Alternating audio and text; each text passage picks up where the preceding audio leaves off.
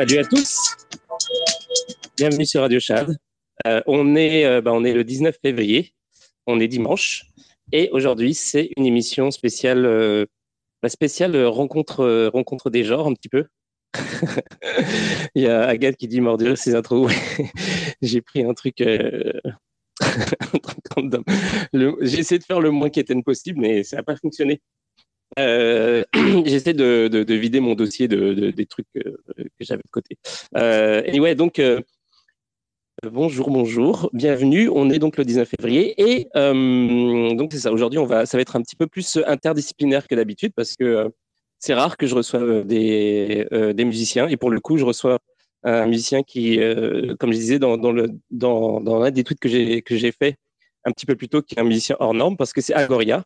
Euh, qui, euh, qui est donc un musicien euh, de producteur de musique électronique et DJ français, assez, assez connu, connu pour ceux qui ne connaissent pas, et que je suis très content de, recevoir parce que bah parce que j'ai, je suis, un, je suis un, petit peu fan quand même. j'avais des vinyles d'Agoria quand j'étais jeune et que je mixais aussi. et, et c'est ça. Et puis, alors, Agoria, si, si, si alors je sais pas, je vais te donner le rôle de speaker, je pensais l'avoir fait, mais j'ai pas l'impression que ça super fonctionné. Ok, donc normalement ça devrait fonctionner. Et puis c'est ça. Alors euh, ça va être une ça va être une soirée sous le signe de du générative art surtout, parce que euh, c'est ça l'histoire, c'est que euh, donc Agoria de, de, prénom Sébastien, c'est bien ça. Ouais, exactement. C'est Sébastien. Enchanté à tous. Bonjour. Là, enchanté. Et oui, c'est ça. Donc, euh, tu, euh, tu t'es, euh, tu t'es mis, tu t'es pas converti, on va dire, mais tu t'es mis sérieusement à l'art génératif, aux, techniques de, du Web 3. bon, on va en parler un petit peu plus au cours de l'émission. Et, en fait, c'est un sujet qu'on a pas mal abordé ces derniers jours. On a, on a notamment parlé de ça avec euh, Naiko. Euh, on a aussi euh, parlé de ça avec euh, Camille Roux il y a quelques jours. On a parlé d'art on-chain ou pas on-chain justement, de, du générative art, c'est-à-dire quel genre de pratique, quel genre de plateforme, etc. Donc on a, quand même fait un, on a parcouru le sujet de manière plus ou moins globale.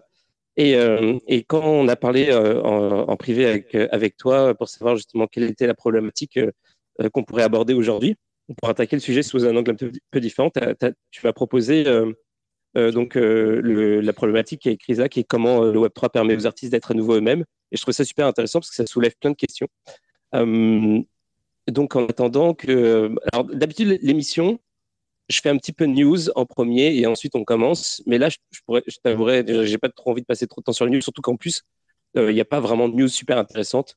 Euh, à part, disons, à part le plus proche de ce qu'on peut trouver euh, de notre, en fait, du sujet du jour, c'est c'est OpenSea qui a a enlevé ses, les frais de les frais qui a mis les frais à 0% et qui a mis donc des royalties comme forcés quelque part euh, pour, toutes les transactions, enfin pour, pour toutes les ventes. Alors attends, faut que je, je retourne. C'était combien les royalties déjà? Quelque chose comme 0,5%. Ouais, 0,5% pour les créateurs. Euh, parce que bon, là, ils ont de la concurrence avec Blur. Je ne sais pas si tu as suivi l'affaire. Est-ce que tu utilises OpenSea euh, intensément? Euh, non, bien sûr que j'ai suivi. Euh, enfin, moi, je, trouve que c'est ridicule. Enfin, c'est, ils vont se mettre à dos toute la communauté des créateurs. Après, euh, moi, j'ai juste fait un drop, en fait, une collection euh, avec Ledger sur euh, sur OpenSea. Euh, et la majeure partie de mes drops, moi, se font plutôt soit sur SuperAir, soit sur Object. C'est, c'est, c'est des, soit c'est des one-one, soit c'est des vraies petites éditions. Euh, je pense qu'on en parlera pendant l'émission. moi, je crois beaucoup plus à la rareté au fait que les œuvres soient indisponibles, beaucoup plus qu'à une profusion euh, euh, qui, à mon avis, à, à long terme est, est, néfaste. En tout cas, je parle de plus de fine art, je suis pas dans des dans des trop des discussions de PFP ou autres collectibles, mais mais ouais, je, en tout cas, je pense que OpenSea fait encore une fois un mauvais choix. Euh, et évidemment, Blur, euh, ne, ne, je les porte pas trop dans mon cœur. Surtout que j'ai appris quand même euh, qu'ils récupéraient tellement d'informations privées. Je peux, faudrait que je retrouve le tweet qui précisait euh, exactement euh, ce à quoi vous donnez accès quand, quand vous signez votre accès à Blur. C'est juste effroyable. C'est pire que tout. Donc je, ah. je pense que je pense qu'il faut faire. C'est c'est c'est pas si lisible en fait. Mais comment ça se fait que, que OpenSea, parce que ça a l'air que OpenSea se sent menacé par Blur, comment ça se fait que finalement ça a l'air que Blur marche quand même? Mais qu'est-ce qui fait que les gens se dirigent vers cette plateforme si, euh, si elle est si, euh, bah, si elle est si inquiétante si, si, euh, si, on peut dire. Je pense que personne, je pense que personne ne sait. Premièrement, je pense que et puis moi, il faut que je vérifie okay. ces, ces, informations personnellement. Ouais. J'ai juste lu ça, donc il faut quand même vérifier cette information. mais je crois que personne n'est forcément au courant. Euh, et puis moi, je suis pas vraiment dans cette, dans ce, dans l'optique de, de faire des drops sur OpenSea, mais, mais concrètement, je, je, le fait que ils suivent Blur, c'est juste qu'en fait, c'est un truc de trading. On est là, on est uniquement dans du trading.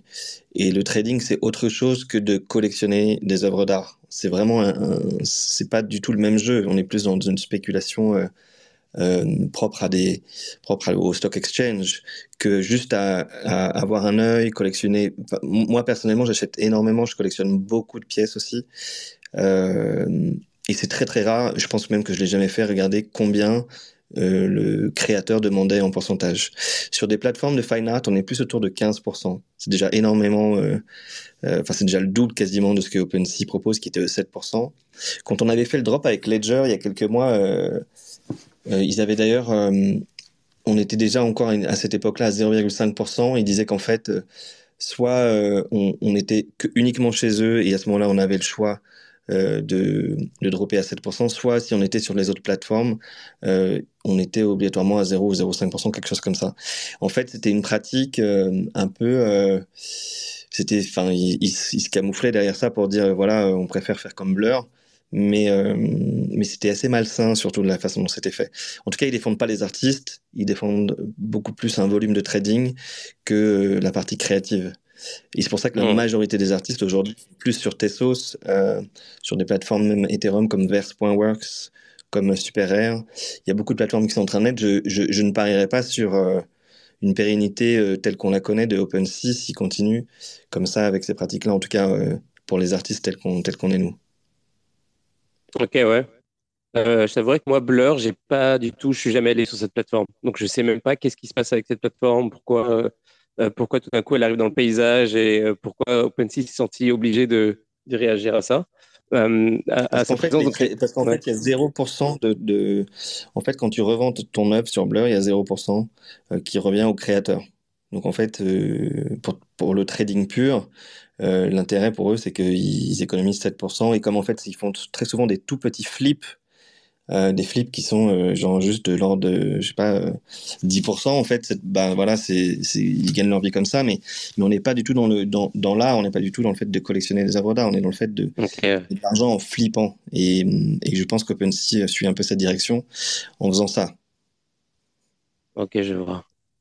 Ok c'est intéressant ouais.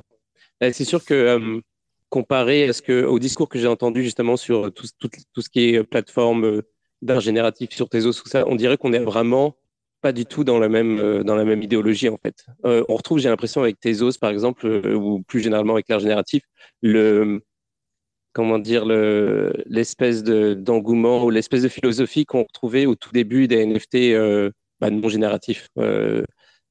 justement au tout début de OpenSea, avant OpenSea, etc. Genre où justement il y avait plus le, le plus de collectionneurs que de, de flippers en gros. Euh, après, je pense qu'il y a toujours énormément de collectionneurs.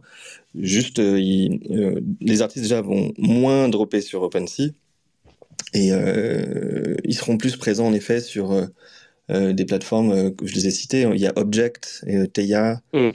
Versum, FXH. Sur Tesos, il y, a, beaucoup de plateformes et sur Ethereum, il y en a d'autres qui sont en train d'arriver. Il y a Verseworks qui est, je trouve, une très bonne plateforme. En tout cas, la curation est super. Il y a SuperR évidemment. Euh, et, ces plateformes-là respectent euh, ce, ce creator's fee. Et en fait, quand je dis ça, euh, en plus, moi, j'ai la chance de gagner ma vie en dehors du Web 3, c'est-à-dire que la musique, c'est ma principale source de revenus. Moi, je fais ça plus en termes, pour expérimenter pour essayer plein de choses et parce que c'est ma nature. Mais, je comprends très bien, notamment sur Tessos, où les œuvres sont vraiment, vraiment abordables entre 5 et 50 tesos, quasiment, vous avez à peu près euh, la, grande majorité des œuvres des artistes. Et donc, en effet, euh, ben, ils, les proposent très peu cher, mais la contrepartie, c'est que si jamais euh, ben, leur, talent est, reconnu et que ils, commencent à avoir plus de succès, ils pourront gagner un peu plus d'argent sur les reventes. Et je trouve que c'est un modèle très très sain pour pour l'artiste qui devient de, comme ça un peu plus indépendant et sa créativité est un peu plus forte, je pense. Hmm. Alors euh, justement, je, voulais euh, commencer par le commencement, mais avant ça, je voudrais juste dire que, comme d'habitude, en fait, si euh, vous voulez, dans ceux qui nous écoutent, bah, si vous voulez intervenir, si vous voulez poser des questions, bah, n'hésitez pas. Hein. vous me demandez le rôle de speaker, je vous le donne immédiatement. Et puis et puis c'est ça. Donc n'hésitez pas à prendre la parole ou à, mettre des commentaires si vous avez des questions quoi. Et, euh, et donc, ouais, c'est ça pour commencer. Bah, en fait, ma première question, vraiment, euh, c'est je voulais savoir, en fait, qu'est-ce qui a fait que. Parce que tu as, quand même as une, as une assise dans, le milieu de la musique. Euh, tu es un artiste. Bon, tu n'es pas obligé d'être restreint à la musique, mais qu'est-ce qui a fait, en fait, que tu es passé dans les cryptos? Et plus précisément, qu'est-ce qui a fait que tu t'es mis à faire du génératif art? Euh, alors les cryptos, je suis euh, tombé dedans peut-être en 2016-2017. C'est à cette époque-là que pour la première fois j'ai, pris connaissance de, du Bitcoin, d'Ethereum et, et, donc j'ai commencé à m'intéresser à ce qui se passait. Euh, j'ai toujours fait un petit peu des choses en parallèle de la musique. Je travaillais notamment sur tout ce qui était création de musique pour un artiste d'art contemporain qui s'appelle Philippe Pareno, qui est un plasticien qui est un immense plasticien qui, qui, est partout, qui est au MoMA, qui a fait des expositions Paris de Tokyo incroyables. Moi, j'ai fait avec mm. lui l'Armory Park de New York, la Tate euh, moderne à Londres. Euh, et j'ai appris beaucoup avec lui et j'ai rencontré beaucoup de gens. Euh, et après, j'ai commencé à faire moi-même euh, des œuvres. C'était des photos, c'était des films. Euh, j'ai fait mes premières expositions. Donc là, on parlait plutôt d'art physique. et la pandémie est arrivée. Et je faisais un, j'avais été contacté par une galeriste qui s'appelle Victoire de Portanès pour faire un, projet dans les champs de, dans des plantations de chanvre, qui, est un, qui est un petit peu le, le cousin cannabis. Et je me suis dit, ce serait cool en fait, mais elle voulait plutôt que je vienne jouer, tu vois, en tant que DJ pour faire, pour jouer pour la semence de, du chambre. Et en fait, je dis, bah, j'ai fait ça toute ma vie dans les rêves parties. je sais pas si j'ai encore envie de continuer à jouer dans des champs. Euh, peut-être qu'on peut trouver quelque chose de plus sympa. Et, et, c'était vraiment le, en tout cas pas le début, mais c'était six mois après que les NFT aient vraiment explosé. Euh, et donc voilà, je me suis dit, bah, ce serait super de faire un projet avec eux. Donc j'ai embarqué avec moi Nicolas Becker, qui est un sound designer incroyable, qui avait eu un Oscar pour le film Sound of Metal, euh, qui m'a présenté un, biophysicien incroyable aussi, Nicolas Desprats. Et tous les trois, on s'est dit, OK, euh, on va regarder ce qui se passe sous terre, on va faire des prélèvements, on va construire un microscope au CNRS, et on va étudier ce qui se passe. Et, de ça, on a fait un film qui s'appelle Phytocène. Et ce film, en fait, quand il arrivait, on s'est dit, quelle, serait la meilleure façon de, de le diffuser? Et comme on était vraiment sur, sur le vivant, sur le biologique, je me suis dit que ce serait intéressant peut-être de, de l'encoder de le mettre euh, sur la blockchain et de plutôt que de, le diffuser dans une galerie ou un musée, ça serait cool en fait de, le mettre à, euh, à portée de tout le monde. Et, je me suis dit que ce serait peut-être le premier NFT végétal à l'époque, euh, parce que c'était vraiment la naissance du vivant qu'on voyait. On a filmé ça pendant trois mois et, ce qu'on voyait était assez incroyable. D'ailleurs, encore aujourd'hui, Nicolas au CNRS ne, ne, comprend pas tout ce qu'on a pu filmer et ça pose des questions d'ordre biologique. Et c'est très très beau pour moi d'avoir une idée et puis de voir que c'est un finalement c'est quelque chose qui, qui va devenir peut-être un peut-être un, pas scientifique. C'est des choses qui sont très excitantes, même si c'était pas la velléité première. Euh, mmh. Et donc on a fait ça et on l'a droppé euh, via à l'époque via une auction house qui s'appelle Philips. Euh, parce que je connaissais pas encore les, les plateformes euh, telles qu'elles étaient. C'était tout début d'Ikinknunk, euh, donc une plateforme de Tessos. Et, euh, et c'est comme ça que j'ai commencé en fait. Ça a été la, première fois que j'ai fait un, que j'ai fait un, drop, c'était sur, euh, sur Philips. Et puis après, j'ai commencé évidemment, euh, j'ai sorti des, des, disques et des morceaux de musique, et donc je me suis dit, faisons des NFT. Et j'ai commencé à les limiter sur Fondation. Et puis ensuite, j'ai, rencontré euh, de Object qui m'a ouvert les portes de, de Tessos et j'ai vu l'incroyable, vraiment l'incroyable talent qui, qui, qui, qui dropait des œuvres tous les jours, mais vraiment incroyable. Il y a tellement d'artistes géniaux et que je, me suis engouffré dedans et avec le plus grand des bonheurs. J'ai rencontré des gens extraordinaires et, tous les jours je, découvre euh, des œuvres, des artistes et, j'ai qu'une envie, c'est de les rencontrer, de parler avec eux, de faire des, collaborations. C'est aussi un, un écosystème très, euh, vu que l'argent n'est pas le moteur et que c'est plutôt les, idées. Et euh, il y a beaucoup d'entraide. Et j'ai trouvé que c'était vraiment un écosystème fantastique. Et donc c'est comme ça qu'ensuite j'ai commencé à faire mes premiers drops euh, sur Object euh, il y a presque deux ans maintenant. Ouais, c'est nice. Et en parlant de, de, euh, de, musique et de collaboration et de NFT tout ça, est-ce que tu as, essayé Endless? J'aurais Endless. ah. je, je, disais, ce qu'on parlait, enfin tu parlais de bah, de musique, de collaboratif, euh, de NFT, tout ça. Est-ce que tu as déjà essayé Endless avec 3 S, je crois, à la fin? Non, j'ai pas essayé. C'est euh, Team Exile qui, qui, a, qui, a, créé ça. C'est euh, une application. C'est pour les loops de musique, c'est ça, on est d'accord. Hein? C'est quoi? C'est les loops de musique, on est d'accord, c'est ça? Ouais, ouais, c'est ça, c'est ça. Et en gros, euh, c'est un outil collaboratif, c'est ça, tu crées de la musique avec les, les outils qui sont à bord, ou alors tu peux utiliser tes propres ton, propre matériel. Et en gros, euh, tu as une loupe. En fait, tu as des loupes, c'est ça. Et puis, tu, peux, euh, tu peux agrémenter. Tu peux, euh, par exemple, supprimer une piste, en rajouter une, etc. Et, et, la loupe évolue en permanence comme ça. Et en fait, tu peux, depuis pas si longtemps que ça, depuis quelques mois, tu peux minter, en fait, en NFT, des loupes. Et eux, ils sont partis sur la blockchain NIR. Et, Ouais, et quand euh, et c'était marrant parce que quand ils ont lancé Endless, donc c'était il y a un petit moment quand même, je crois que c'était, euh, je crois que je sais plus si c'était pendant la pandémie ou avant la pandémie, euh, donc c'était un petit moment et puis ils avaient donc les NFT c'était pas du tout au programme, mais ils ont quand même fait une soirée où ils ont minté, c'était une soirée de démo du, du, logiciel tout ça, ils ont minté genre je crois trois ou quatre NFT Et puis, je me suis, quand ils ont fait ça, je me suis dit, oh shit, c'est sûr qu'à un moment donné, ils vont, ils vont offrir la possibilité bah, de, bah, pour tout le monde de le faire, tu vois. Et ils ont fini par le faire il n'y a pas si longtemps. Mais le problème, c'est qu'ils ont choisi la plateforme NIR. Je sais qu'il y a des défenseurs de NIR ici. mais le problème avec NIR, c'est que genre pour avoir un wallet qui fonctionne, envoyer de l'argent là-bas, etc., le faire fonctionner avec l'application et tout. J'ai trouvé ça tellement compliqué euh, que ça m'a dégoûté en fait du truc. J'ai complètement arrêté d'utiliser l'ensemble du truc. Mais euh, mais ouais, j'ai trouvé que c'était un super, euh, une super idée. Et, et donc si t'as pas essayé Endless, est-ce que tu, tu connais justement des des solutions qui permettent de faire la même chose que bah, ce qu'on fait avec les NFT visuels, mais avec la musique, est-ce que tu as déjà tu fait, as déjà fait des essais de, bah, c'est ça, de musique collaborative ou non, hein, d'ailleurs, de, la musique qui serait rattaché à des NFT euh, d'une manière ou d'une autre. Euh, euh, je parle d'outils hein, spécifiquement, pas, pas forcément que tu l'aies fait ou pas, mais genre ce que tu connais des outils qui permettent de faire ça, ou tu t'es dit, oh, genre ça c'est bon, les musiciens vont éventuellement utiliser ça. si on parle deux minutes de, de NFT musique, je, je, jusqu'à aujourd'hui, je crois pas du tout aux musiques NFT en fait. Je suis un des rares ouais. ça depuis le départ.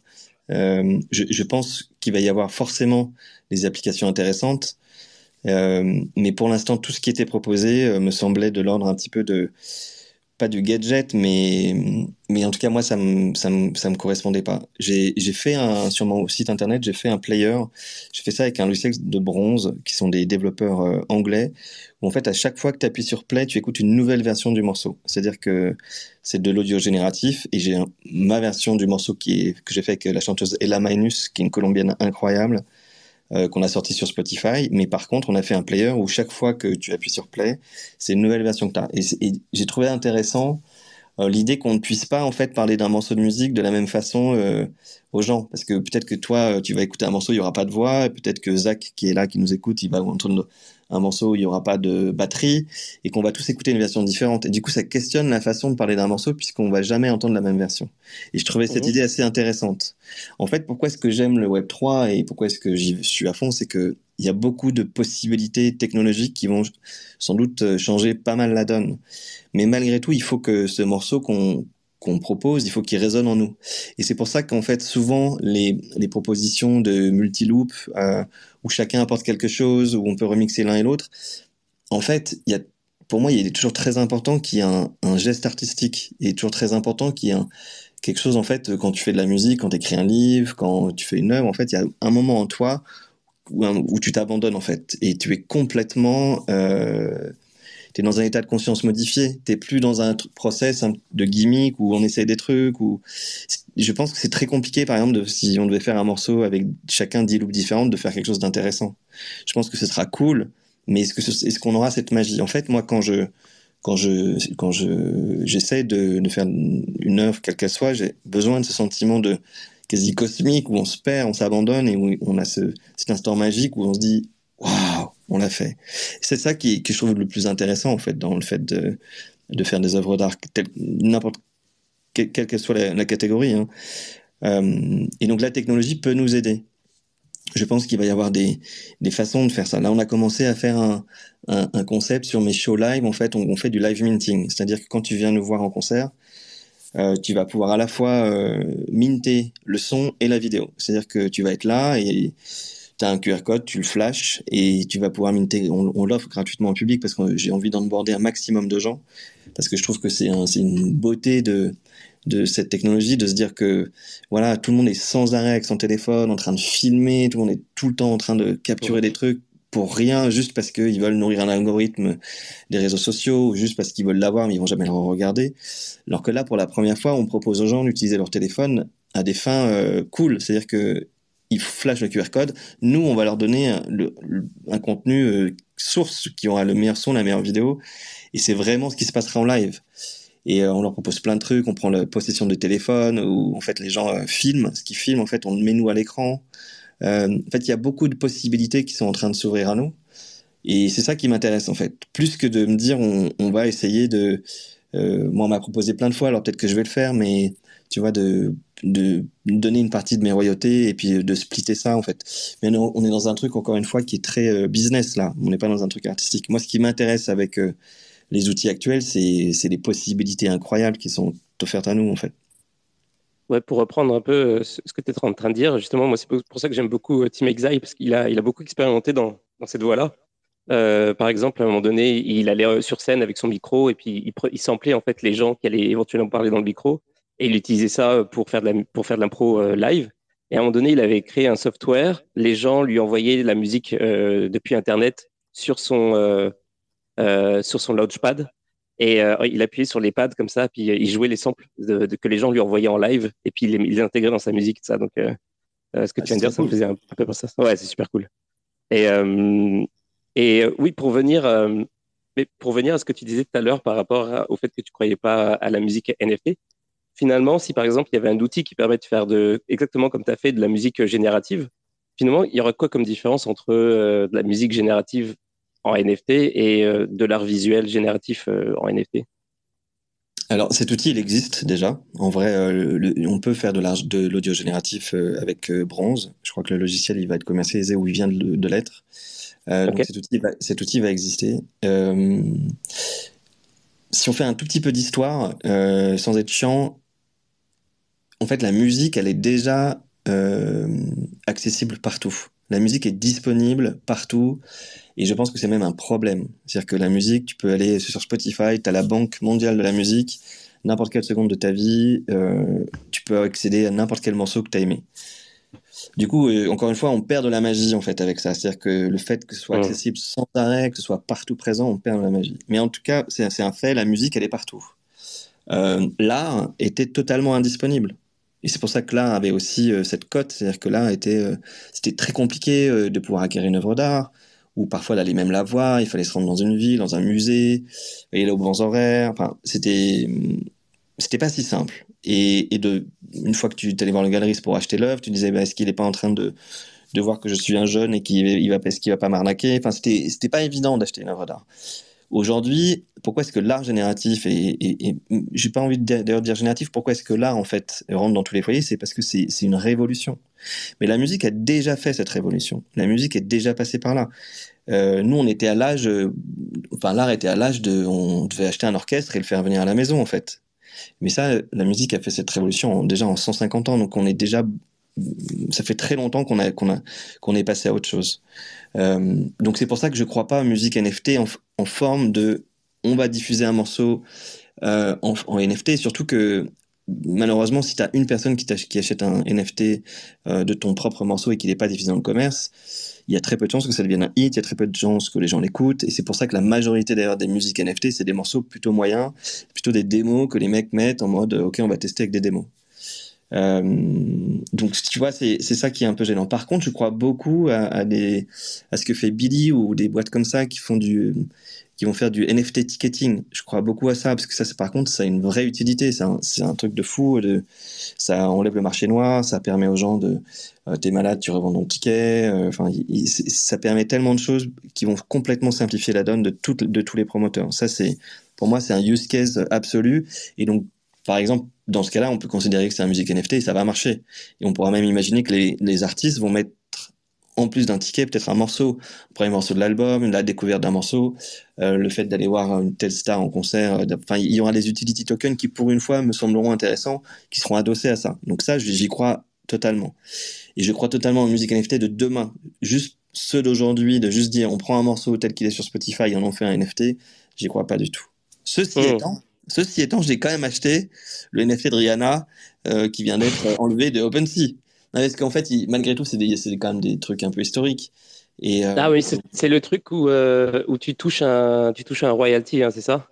Ouais, voilà, exactement. Tu touches, je crois, 0,003% des streams. Et quand, on sait que, quand on sait que si tu fais un million de streams, l'artiste touche 800 balles, je veux dire que ça, ça va faire des clopinettes. Mais c'est pas grave, je l'ai pas fait pour gagner de l'argent. Je, trouvais ça cool de, de posséder ce, ce NFT. Mais, mais là, en l'occurrence, c'est plus le côté collectionneur de me dire, OK, Rihanna fait un NFT pendant le Super Bowl où elle partage ses droits de musique, ce qu'avait fait Jacques en France il y a, deux ans, euh, et que j'avais aussi acheté d'ailleurs.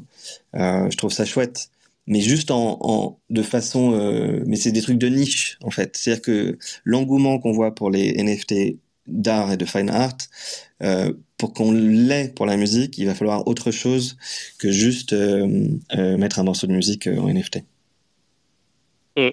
Et j'allais te demander, je, ne sais plus dans quel ordre dire ça, mais bon, je vais commencer par Rihanna. Rihanna, en fait, le Super Bowl, l'interlude des Super Bowl, euh, en général, je, je regarde jamais parce que déjà, suis pas moi, je regarde pas, mais encore moins le, spectacle qui est au milieu parce qu'en général, pour moi, c'est vraiment le, c'est le, le, le, summum du, euh, du mainstream, etc. Je, je, déteste ça.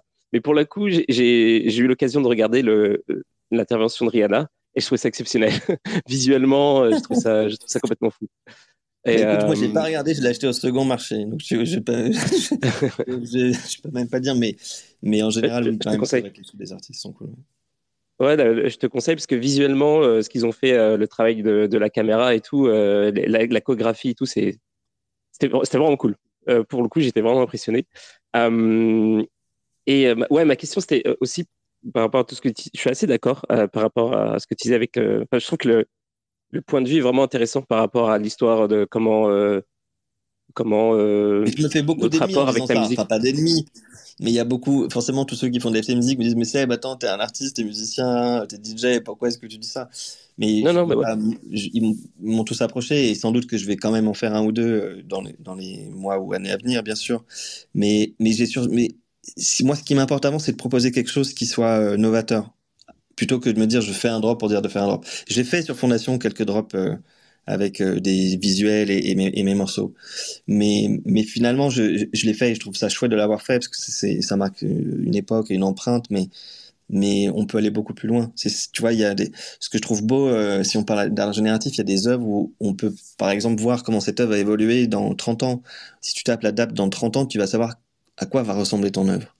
Alors je sais pas si c'est bien ou pas, je sais pas si le geste artistique est complètement euh, abouti parce que euh, bah là c'est un peu random et donc euh, bah tu crois en ton code. Mais je trouve intéressant l'idée de se dire que ton œuvre est plus du tout statique et qu'elle évolue dans le temps. Et je trouve qu'en musique on a toujours on a la, quand on écoute sa musique chez soi, on est qu'avec des œuvres statiques. Or je pense que la majorité d'entre nous, les plus beaux moments d'émotion qu'on a eu, on les a eu en live. Euh, Exactement. Et quand on va voir en concert, c'est en live qu'on a de l'émotion parce qu'on on, bah, parce qu'on tripe avec eux et puis il y a toujours ce moment est-ce que est, ce qu'ils vont être bons est-ce qu'ils vont y arriver? Il y a toujours ce moment de résonance où avec avec les artistes et on fait corps avec eux. Euh, et c'est ça que j'aimerais et je pense qu'on arrivera à faire un peu plus avec euh, les NFT de musique. Ouais bah, c'est exactement ce que j'allais dire en fait. Euh, d'une part je voulais dire que quelque part le, ton, ton, ton, point de vue sur justement les la musique en NFT so far. Donc, euh, genre, pour le moment, c'est euh, bah, les faits te donnent raison parce que de toute façon, toutes les tentatives qu'il y a eu, euh, tu sais, Snoop Dogg, Tim, Timbaland, etc., tous les mecs qui ont essayé de, faire quelque chose de musical en NFT se sont plantés, mais aussi plus philosophiquement parlant par rapport justement pourquoi pourquoi c'est pas bon maintenant et pour, pourquoi il faudrait trouver d'autres moyens. Et justement, j'allais dire, est-ce que c'est pas plutôt le mode de consommation qui fait la différence entre finalement la musique et, le visuel? C'est-à-dire que quelque part, la musique, s'il y a quelque chose qui doit être apporté à la musique, c'est c'est pas ce truc-là qu'on est en train de faire avec les images, mais plus quelque chose qui est lié justement à, l'événement, en fait, à l'expérience que tu as de la musique, euh, plutôt que euh, que euh, le fait de, je sais pas, de quelque chose comme collectionner ou je sais pas, le truc qui se passe en ce moment avec les NFT, c'est peut-être pas adapté encore euh, au phénomène musical en fait. Donc, euh, bah, tu, en fait, on est encore avec un mindset du Web 2, c'est-à-dire que le Web 2 est totalement prédictible. Euh, mm. Alors que le Web, le Web 3, la beauté du Web 3, c'est qu'il n'est pas prédictible. Si le moment où tu vas faire reveal et que tu vas attendre qu'une œuvre se génère devant toi, bah, tu vas la découvrir. Et moi, quand je suis dans mon espace latent et que, et que le matin je me réveille et que tous les réglages que j'ai fait pendant la nuit pour voir ce que ça donne, et voilà, c'est des moments assez magiques en fait où, l'œuvre se révèle à toi et c'est complètement imprédictible. Et ça, c'est quand même juste extraordinaire. Euh, et le, Web 2 est prédictible de A à Z en fait. Il n'y a, a aucune surprise. Et je pense que c'est pour ça que, euh, tous les artistes en, ce moment s'intéressent un peu au Web 3 parce que c'est euh, bah, ça peut être magique. Mmh. Et il y a aussi un truc que j'ai déjà dit souvent dans le passé, en fait, euh, dans l'émission, c'est qu'on a, abordé justement ce sujet-là. Bah, je crois même qu'on en a parlé, euh, d'ailleurs, je, je l'ai évoqué jeudi. C'est-à-dire que euh, dans le monde de, des arts visuels, en fait, l'économie, donc là on parle, on, rebascule sur le sur l'aspect financier des choses, mais on peut peut pas l'éviter. Genre l'économie en fait de, de, l'art visuel, en fait, tu pouvais pas vraiment c'est juste les NFT ont, réglé en quelque sorte un problème de, ce point de vue-là, alors que en musique, non. En, musique, il y a ce truc-là, tu pouvais trancher euh, d'une manière très simple. C'est-à-dire que si euh, tu veux gagner de l'argent, il suffit de, de, te produire en live. Si tu as un groupe euh, que tu. Normalement, tu es censé diffuser tes œuvres, tes enregistrements. Moi, ça, c'est mon idéologie personnelle, mais, gratuitement sur le net. Et tu es censé pouvoir faire de l'argent en, en, allant, en allant, en faisant des tournées, en allant dans, dans les, dans les endroits, te produire, etc., que les gens payent pour te voir. C'est ça le, le, vrai truc, en fait, finalement, parce que les gens payent pour quelque chose, ils te voient et éventuellement tu vas te planter en live, etc. Tu as tout ce truc, comme tu disais tout à l'heure, l'espèce de, l'espèce de, de, de thrill de, de voir euh, l'artiste euh, performer devant toi. Et, ça, ça a de la valeur vraiment. Alors qu'un enregistrement que tu pouvais dupliquer à l'infini, ça n'a aucun sens de le vendre quelque part. Et ça, pour moi, ça a toujours été, genre, ça, ça a toujours dû être un, quelque chose de promotionnel, un enregistrement et le, le, revenu devrait venir de, de l'effort qui est produit sur scène. Et j'ai jamais compris cette histoire de, du musicien rentier, en fait. Euh, donc, j'ai pas euh, alors, par contre, je, je, peux pas être totalement d'accord avec toi et je pense. T'as le droit de pas être d'accord. je m'excuse, mais après, je peux, je pense qu'il faut pas les opposer. Je pense qu'il y a aucune raison d'opposer les deux. Je pense que c'est deux fonctions complètement différentes. Mmh. Euh, et la première, la première chose que je vais te dire, c'est que la majeure partie des artistes, quand ils tournent en live, ils gagnent pas d'argent. Parce que si tu as un groupe, si, si, si vous êtes 10 sur scène, euh, bon, bon, courage, bon courage euh, pour gagner de l'argent. Ça n'arrivera jamais. Euh, c'est très très compliqué et uniquement euh, ceux qui sont des grandes rostars et qui remplissent des, des stades de énormes arrivent à rentabiliser les tournées. Euh, c'est la musique électronique est un cas à part dont je dont je fais pas où on a la chance en fait d'être un ou deux sur scène et on n'a pas beaucoup d'équipements et on n'a pas genre batterie, guitare, ingénieur du son. Enfin, c'est pas c'est pas la même économie. L'économie du live est très compliquée.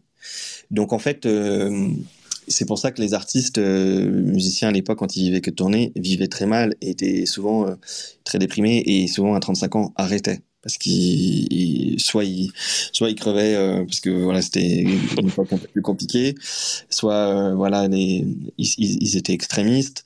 Euh, mais donc non je pense que le le bonheur malgré tout d'écouter un vinyle euh, de Miles Davis qui est enregistré en studio dans les conditions du live parce que tu peux aussi quand même il y avait quand même beaucoup de disques notamment tous disques de la Motown qui étaient enregistrés dans les conditions du live où ils collaient les bandes les unes sur les autres. Et donc là bah tu avais la même émotion en fait euh, on, on peut pas être aussi radical euh, que, ce que tu disais, je pense, mais malgré tout, évidemment, que euh, la commercialisation de la musique, on a fait un produit et non plus un, produit de consommation et non plus un, une œuvre d'art comme on l'entend. Et, et, je pense que le Web 3 s'inscrit là-dedans mais dans la bonne position, c'est-à-dire que le Web 3 inscrit des œuvres d'art comme des œuvres d'art. Et c'est pour ça que les œuvres de NFT de musique auxquelles je pense dans le futur, je veux les inscrire dans cette philosophie-là. Mmh.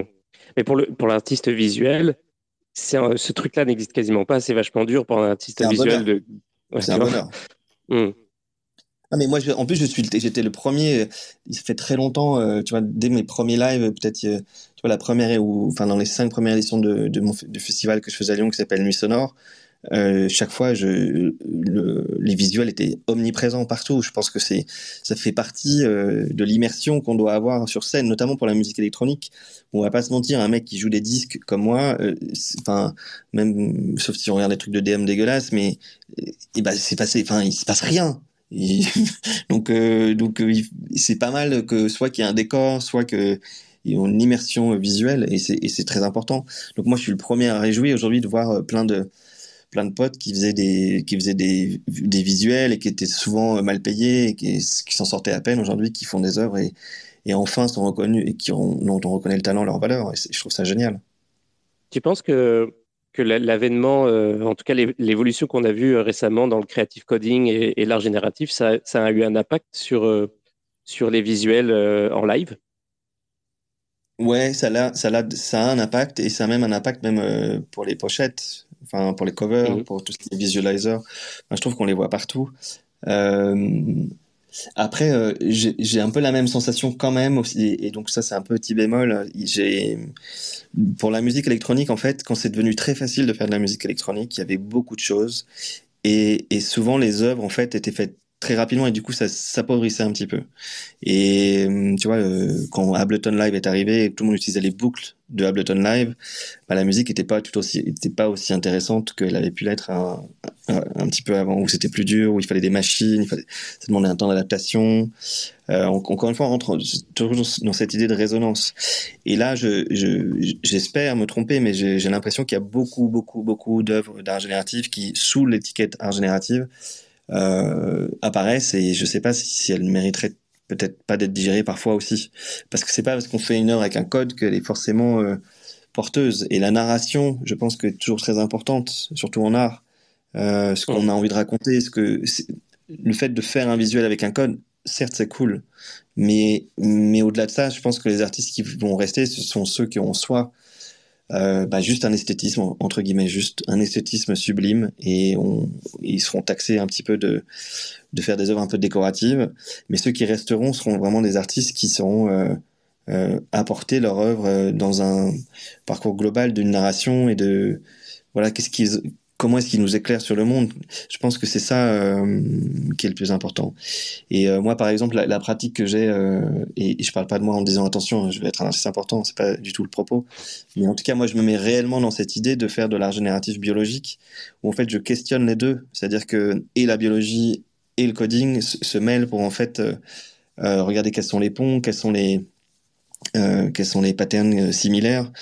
Euh, tu vois que quand c'était euh, sur mon drop centriole, on regardait ce qui se passe dans le cerveau avant qu'on prenne une décision, ou quand on regarde ce qui se passe euh, quand les micro-organismes de plantes euh, arrivent. Et là, on, on, a construit un labyrinthe en ce moment où en fait, euh, on met 100 000 micro-organismes à l'entrée de ce labyrinthe, il n'y en a que 1000 qui rentrent.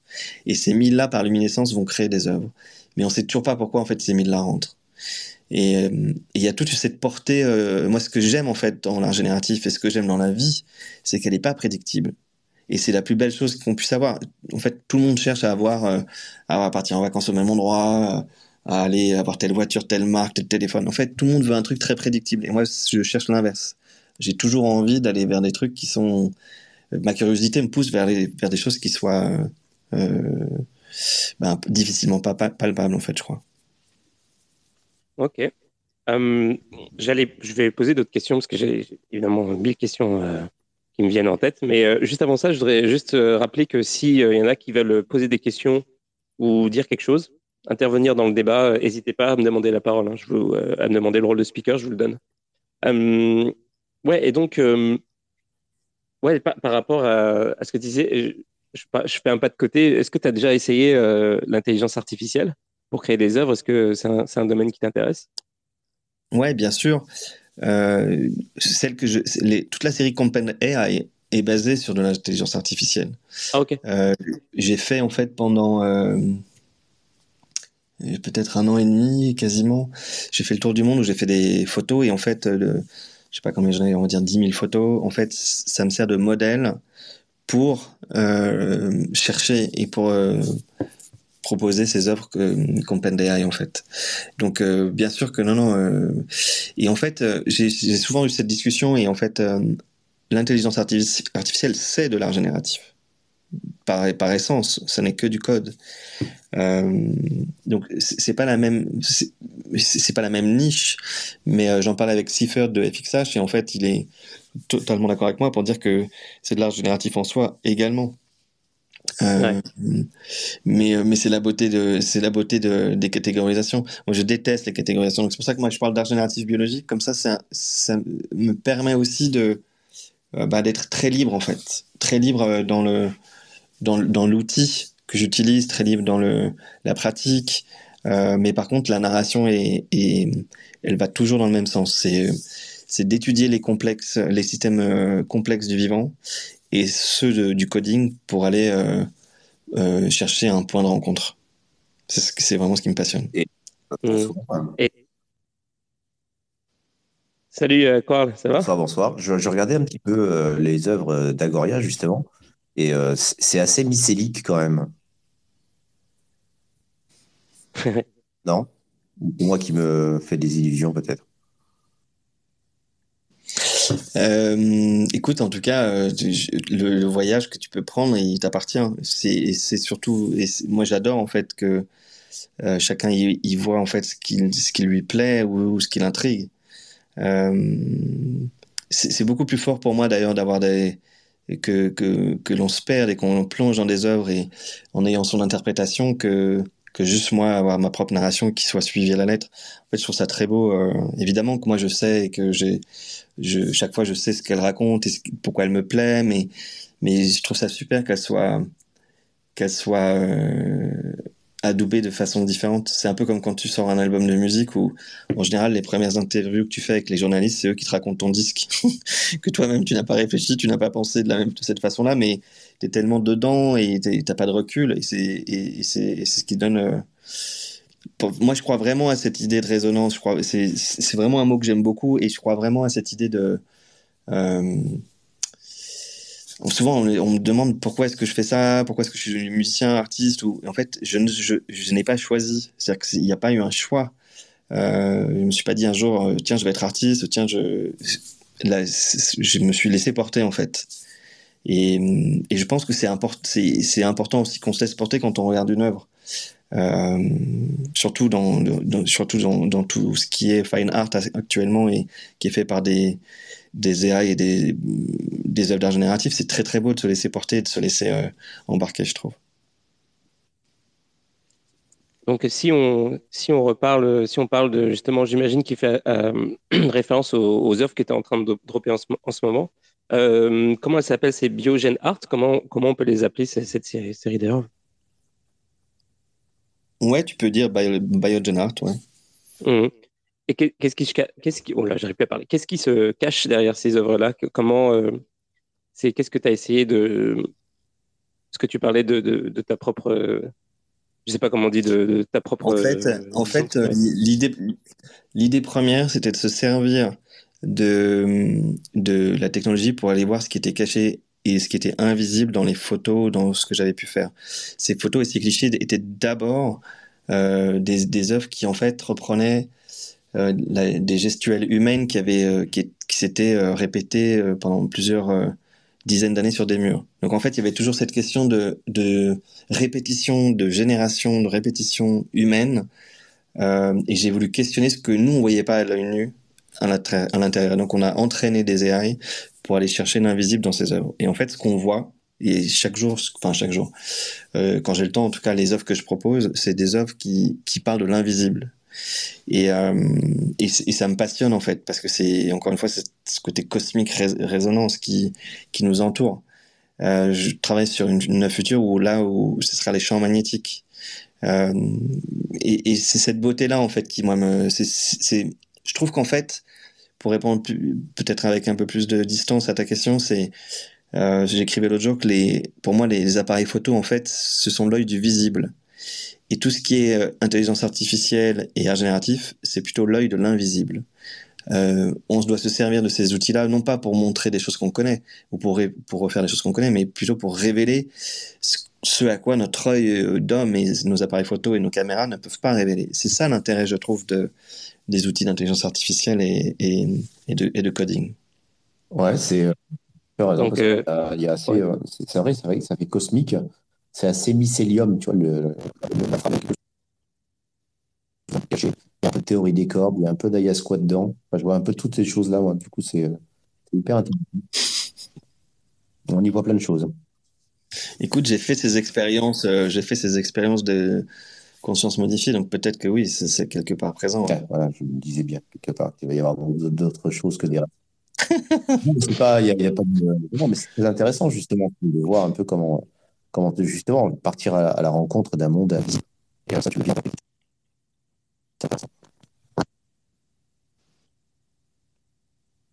Alors, tu coupes un peu euh, quoi On n'a pas entendu la fin. Euh, le monde est beau.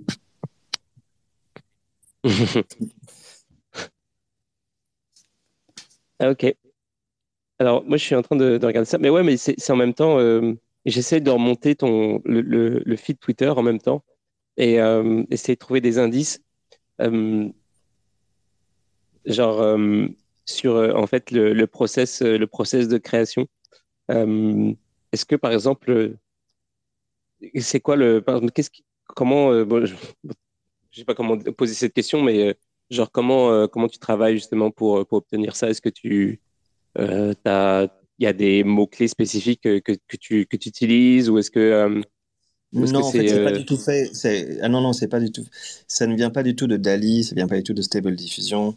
et c'est pas du, c'est pas du texte ou image du tout. Non, non, c'est c'est vraiment des un algo qu'on a écrit qu'on entraîne sur des sur sur mes propres œuvres photos ou films. C'est de de là que ça vient. Donc euh, non, non, il y a pas, on n'est pas. Et d'ailleurs, je pense que c'est un. Euh, pas, je pense qu'il avait, ça commence à être dit un peu partout, mais en effet, euh, la, je pense que la quintessence des œuvres futures viendra de, de gens qui, qui entraînent des intelligences artificielles sur leur propre modèle, sur des, sur des, sur des œuvres qu'ils ont eux-mêmes entre guillemets euh, pré, préprogrammées ou préparées. Je sais pas comment le dire autrement, mais ce qui n'empêchera pas qu'il y aura beaucoup d'imprédictibles et qu'il y aura plein de choses qui vont se passer dont on ne peut pas avoir euh, de doute, et c'est la beauté du truc. Mais, euh, mais peut-être si tu veux avoir peut-être un peu des... Il faut que tu ailles sur Object et que tu regardes un petit peu les, les premières collections, euh, ou sur Super Rare, tu vas avoir plein de choses différentes. Euh, parce que là, on est sur une série qui s'appelle Compendia et qui, qui, qui moi, est, ma série chérie. Euh, parce que chaque jour, je, je, je m'émeus moi-même de, de la portée de, de, ce que je peux faire. Donc c'est et, ça me transporte. Donc euh, j'ai envie de les partager. En tout cas quelques-unes. Mais euh, mais voilà. Mais d'ailleurs on va on va on va en présenter quelques-unes aussi pendant NFT Paris parce qu'on en a pas parlé. Mais c'est quand même une grosse semaine qui arrive à Paris. Euh, je suis très excité pour cette semaine-là parce que j'ai l'impression qu'il y a plein de gens qui viennent de partout, énormément d'artistes, de collectionneurs, de plateformes, de créateurs. Et je pense que ça va être une semaine très intense. Euh, donc moi je serai, euh, si vous voulez venir, je serai là le vendredi à 11h30 où je vais, je vais proposer des œuvres. Enfin, je vais, on va montrer euh, avec, je crois que c'est Grida qui faisait ça et Super Air. Ils ont fait une sorte de, de tour où en fait ils vont montrer des œuvres et je crois qu'on a une dizaine d'artistes et on a une heure où on présente des œuvres. donc je vais, je vais en montrer quelques-unes et puis le, samedi je vais parler avec Medvev, Medved pardon, de NFT Now en on va parler notamment de musique. Et donc, je, pense que tu vas réentendre quelques petites choses que j'ai dit aujourd'hui. Enfin, je sais mhm. pas où est-ce qu'il va m'amener parce que c'est le modérateur, mais, mais je, vais tenir un propos euh, similaire, j'imagine. Et, euh, et, on fait la teuf le samedi euh, soir pour, avec les parties des Generates.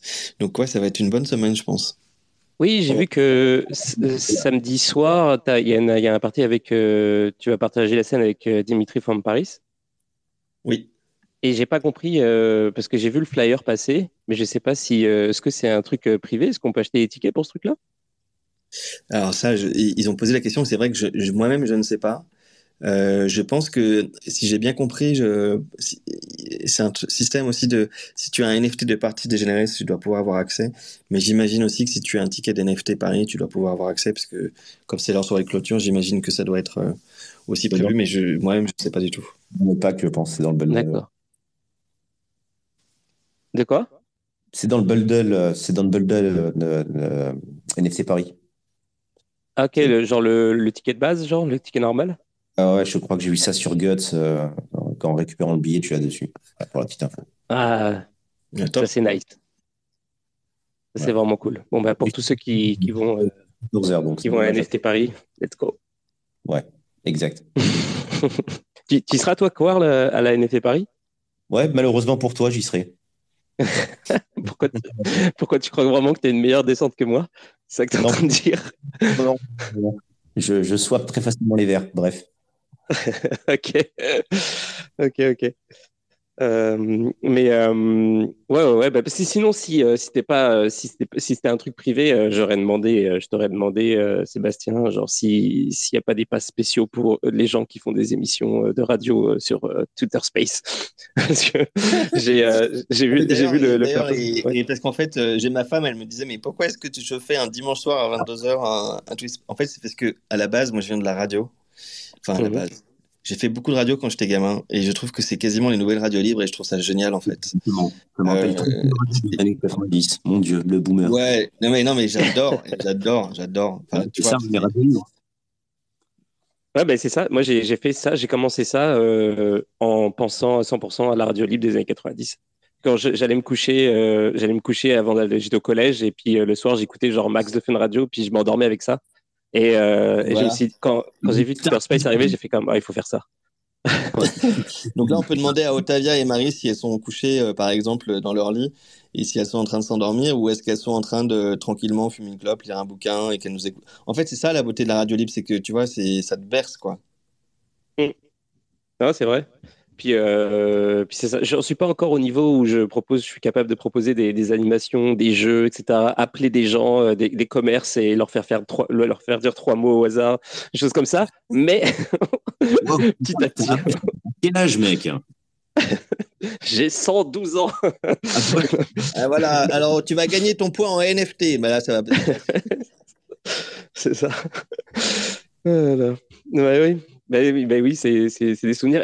Mais c'est vrai que euh, retrouve, euh, retrouve des vibes justement, je trouve, euh, avec les, avec ce qui se passe maintenant, avec avec la blockchain et tout, avec les, avec le, développement des réseaux sociaux comme comme comme on commence à les connaître là maintenant.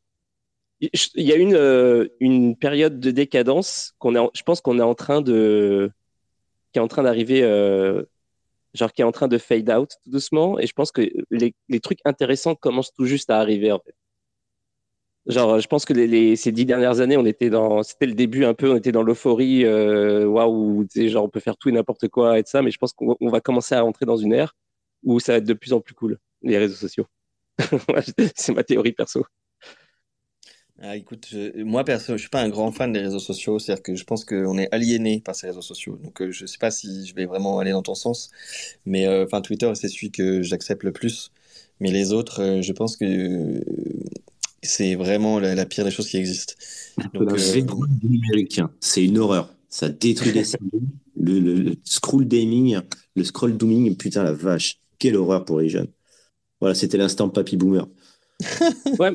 Ouais, je pense justement que euh, parce que clairement il y a un problème dans le sens où euh, ça te prend, euh, ça te, ça t'aliène assez rapidement, mais je pense que c'est un truc que petit à petit on va s'en rendre compte. genre il y a des conséquences à ça et on commence à voir les, les conséquences et tout. et je pense qu'il y a un moment donné où il y a un comportement responsable qui va se, qui va s'installer et comme en plus il y a tout le, truc, tu sais, justement du Web 3 avec les incentives et tout ça, il, il va y avoir des choses constructives qui vont, qui vont se passer petit à petit. Euh, euh, que ça va améliorer le contenu, ça va améliorer le, les gens, ils vont mieux, vont mieux gérer leur temps, euh, le, temps qu'ils allouent aux réseaux sociaux. bon, moi, je suis un, optimiste. je, suis un optimiste, donc c'est sûr que. Ouais, un numériste convaincu, donc en fait, tu penses que les gens vont s'éduquer numériquement. C'est pas faux. Quelque part, je pense. Ouais. Mhm. Mais tout le monde n'a pas les moyens de pouvoir s'installer un client sur Nostr, pour aller sur un autre réseau social, quoi. Donc ça va être un peu compliqué. tu sais quoi, je me suis, sur je me suis mis sur Nostr hier soir. eh ben, tu vois. Euh, euh, Sébastien, est-ce que tu es sur Nostr Non, je ne suis pas sur Nostr. Ah. Tu es, tellement en retard sur la technologie. Incroyable. Je m'excuse d'avance. euh... c'est franchement génial. On a envie de venir. Hein. ouais, bah et, toi, tu y es, toi? Quoi? Non. Ah, ok. Bah, c'est euh, un début, là. Il n'y a, y a pas grand-chose, mais, euh, mais je pense que c'est un truc qui va, qui va se développer de plus en plus super, super vite, en fait, parce qu'il y a, il y a vraiment de gros efforts qui sont faits euh, pour, pour que ce truc se développe. C'est vraiment intéressant ça pourrait être un concurrent de, de Twitter, mais il y a, moi, il y a le problème de, du space. Quoi. Le space, c'est vraiment trop excellent. Donc, je partirai jamais de Twitter à cause de ça. Mais euh, pour tout ce qui est, euh, bah, si tu veux, justement, euh, le, réseau social où tu reprends le contrôle de ta vie privée, etc., Nostre, c'est un truc de fou, en fait. C'est vraiment excellent. En tout cas, je vous conseille d'essayer d'explorer d'essayer d'explorer ça. on a complètement dévié du sujet. Hum, j'ai pas. Hum, hum, j'avais une question. Euh, c'est une question que je voulais poser un petit peu plus tôt euh, dans la soirée. Euh, d'ailleurs, avant, avant que je pose cette question, si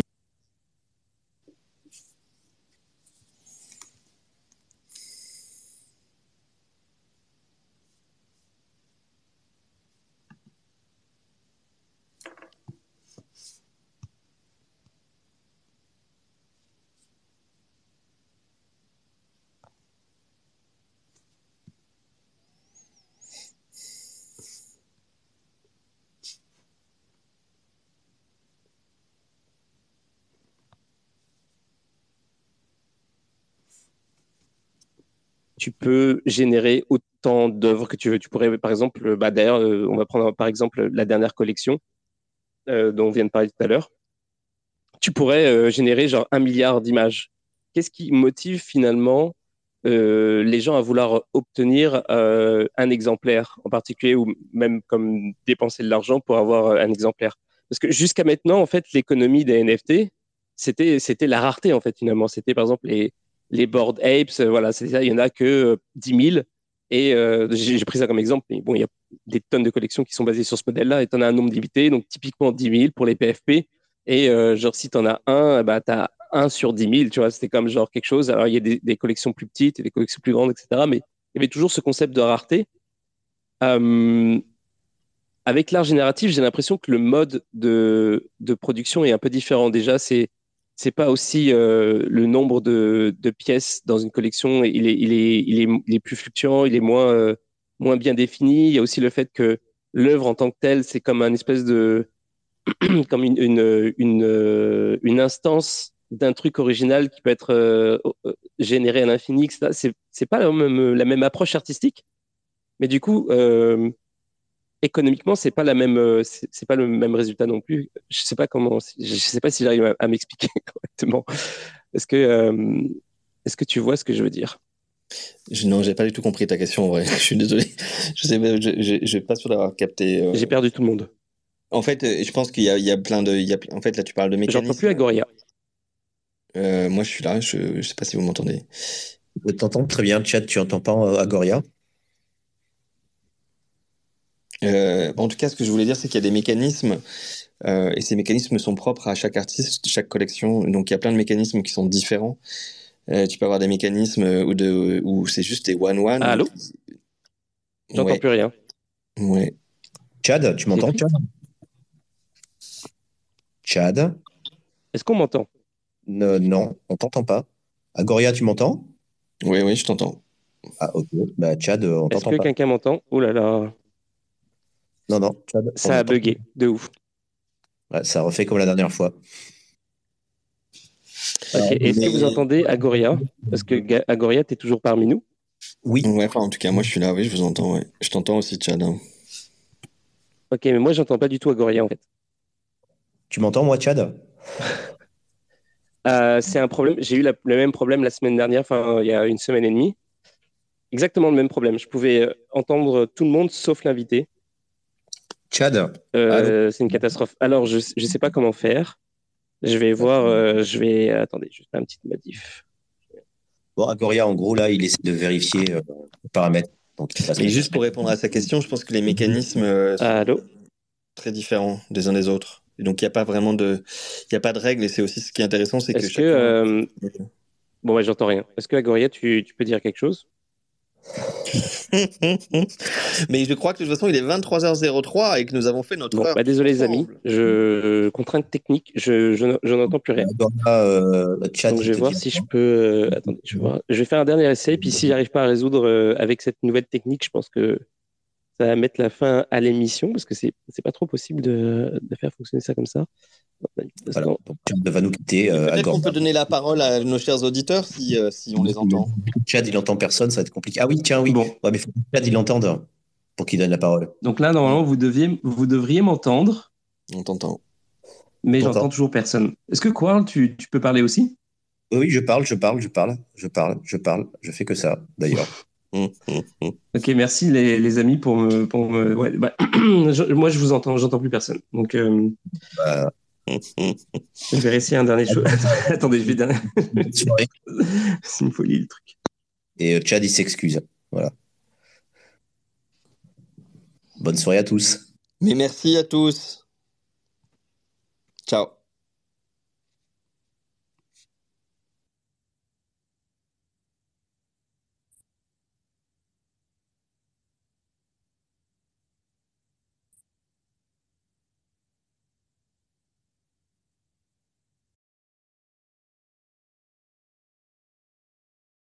Euh, je, je, mets fin au. De toute façon. Alors, attendez.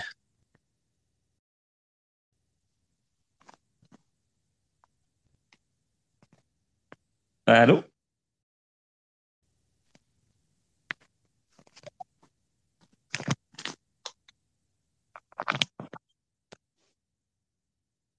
Merci. Salut. Il bon, ton, ton est parti. Semblerait-il. Ouais, c'est la fin. Bon, bah, en tout cas, c'est pas grave. Euh... Ouais, bah, en tout cas, je pense que ça... l'émission va se terminer comme ça. Je sais pas ce qui s'est passé. Exactement le même bug que j'ai eu euh, la semaine dernière et euh, aucune idée de pourquoi ça se produit. Voilà, c'est comme ça. Mais en tout cas, c'est pas grave. On a fait une belle émission. J'espère que vous avez aimé ça. Ouais. j'ai aimé. en tant qu'auditeur, à la fin, en fait, vous, vous, vous entendiez pas. Vous, vous entendiez pas entre vous. Je, je Mais nous, on pouvait vous tous vous entendre. Incroyable. Bon, eh bah, tant pis. Bah, écoute, euh... je pense qu'on va arrêter là. Hein. ça marche plus du tout. C'est vraiment con, mais c'est pas grave. On a fait une bonne heure. Euh, C'était vraiment cool. Merci d'être venu. Euh, merci à vous deux qui êtes encore là en train d'essayer de figurer avec moi ce qui se passe. Merci à tous pour ceux qui vont écouter l'émission après. Merci à tous d'être venus. Merci à Goria. C'était une super émission. J'espère qu'on en refera d'autres. Et puis on se donne rendez-vous. De toute façon, on va, on va se voir évidemment la semaine prochaine. Euh, à 22h tous les soirs. Et puis, euh, évidemment, euh, à NFT Paris pour boire des coups et voir des, écouter des gens intéressants et voir des choses et écouter de la bonne musique. Allez, ça, où Attends, il y a quoi? Non, mais quoi, là, je pense que je vais, je vais, je vais abandonner là. Je sais même pas si je vais pouvoir t'entendre. Donc, en fait, c'est ça. Donc voilà. Bon, bah, je vous dis, je vous dis à tous à la prochaine. Allez, salut.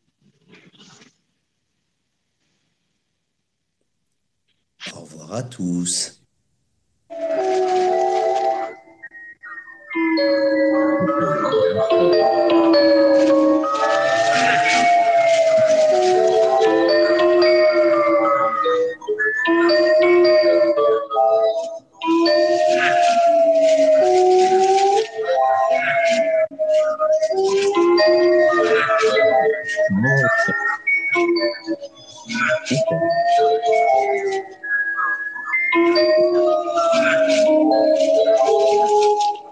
pada blockchain. Thank